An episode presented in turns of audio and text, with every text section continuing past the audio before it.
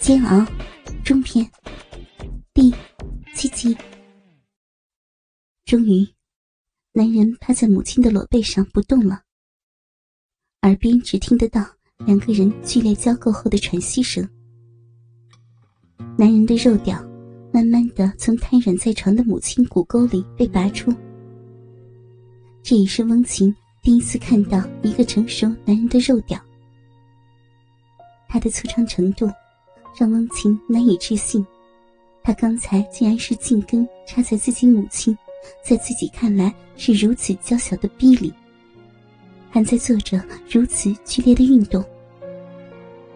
此时的翁琴，又不禁对母亲有了一种稀奇古怪的崇拜了。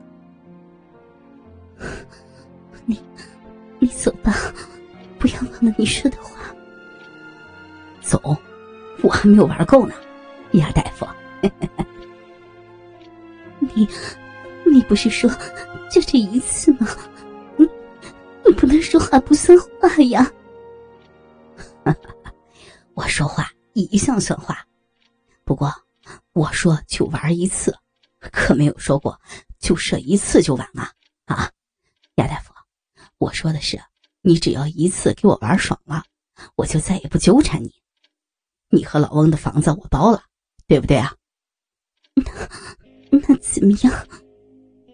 换句话就是，亚大夫，你要是没让我爽，那操了也他妈的是白操，知道吧？啊，来给我裹鸡吧，尝尝我们院里一枝花亚大夫自己的骚水儿。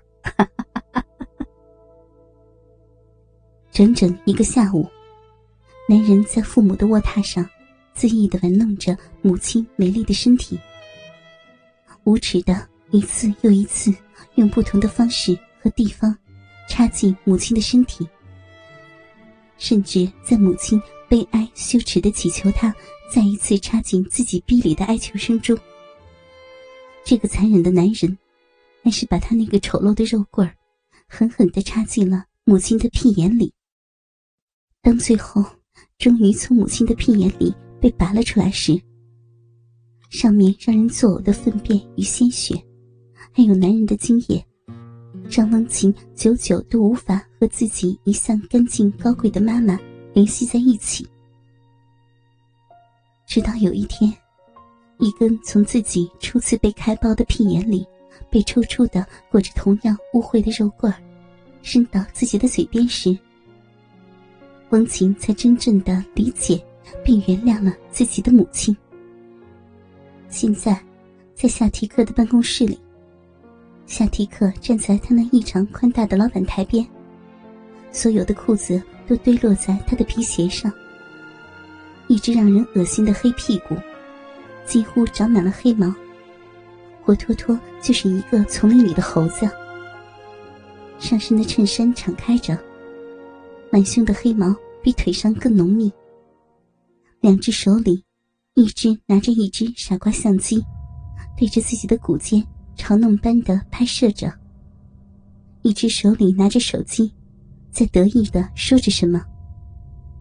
而在夏提克的身下，一个娇小丰腴的女性身躯，一身经典的职业套装，身上的西装还很完整。如果只是看上半身的话，人们脑海里的那种职业女强人的风采，仿佛就在眼前。可是，下半身裙子却早已被整个推到了腰际。女人整个上半身无助的趴在夏提克的老板台上，就像一块任人宰割的鱼肉。更让翁琴感到不可思议的是，女人一双带着雅致婚戒的纤纤素手。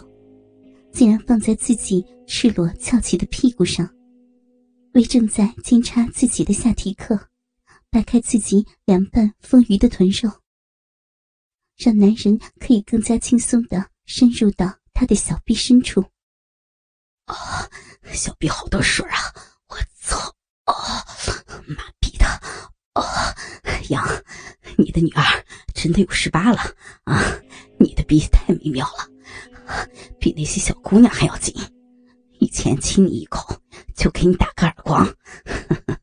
今天我要还给你了。宽敞的房间里，男人抽打女人屁股的噼啪声此起彼伏。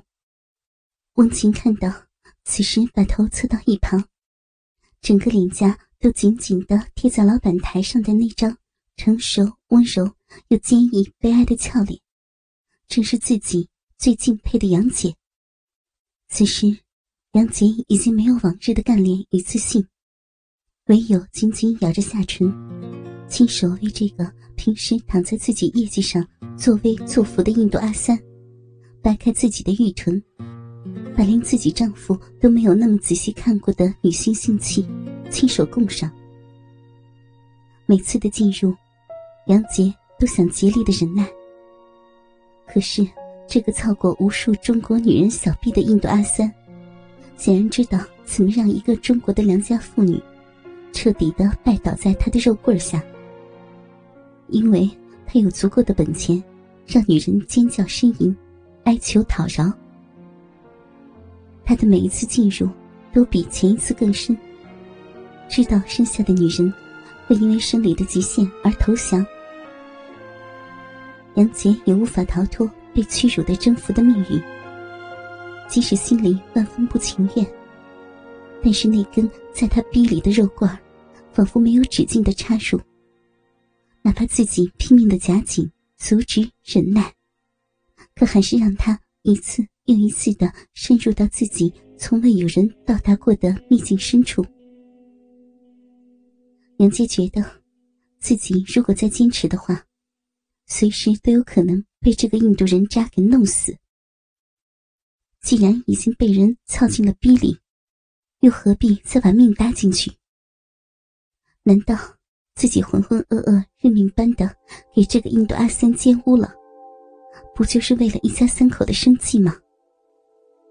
丈夫出了车祸，女儿马上要考大学，难道自己就真的能为了自己的贞洁，放弃这份薪水丰厚、几乎让自己贡献了青春的工作吗？这个卑鄙无耻的男人，不就是想操自己吗？虽然自己多么想再给他一个大耳光，看到他得不到自己时那副气急败坏的蠢样，可是她又如何去面对自己的丈夫还有女儿殷切又自豪的眼神？他就是女儿的骄傲，无论如何，她都要去承受，哪怕是无尽的屈辱。身后的男人又一次深深的插入。